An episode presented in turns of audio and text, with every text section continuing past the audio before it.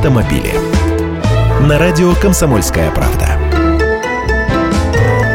Здравствуйте! С начала этого года, точнее с 15 января, должников по штрафам или алиментам начали лишать прав, точнее приостанавливать право управления транспортным средством.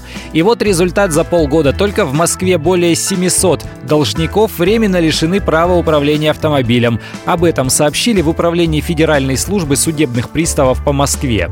Еще около 9 тысяч должников получили предупреждение о том, что им могут запретить управлять машинами. С момента введения закона судебным приставам столицы удалось вернуть около 10 миллионов рублей задолженностей. Под действие закона попадают должники с неоплаченными обязательствами на сумму свыше 10 тысяч рублей. И это не только штрафы за нарушение ПДД, но и алименты, например. Правда, профессионального водителя, официально зарабатывающего баранкой на хлеб, такого права не лишат.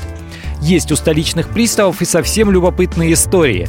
Предприниматель задолжал 400 тысяч, платить не хотел, машину свою прятал на платной автостоянке. Но гаишники помогли ее вычислить, и приставы начали ее эвакуировать прямо со стоянки. Сторож позвонил владельцу, тот примчался и на следующий день вернул долг. В другом случае из-за долга в 370 тысяч приставы наложили арест на внедорожник и пообещали его продать. Должник тоже оперативно расплатился.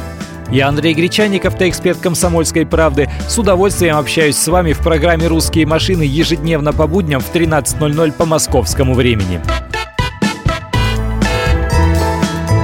Автомобили.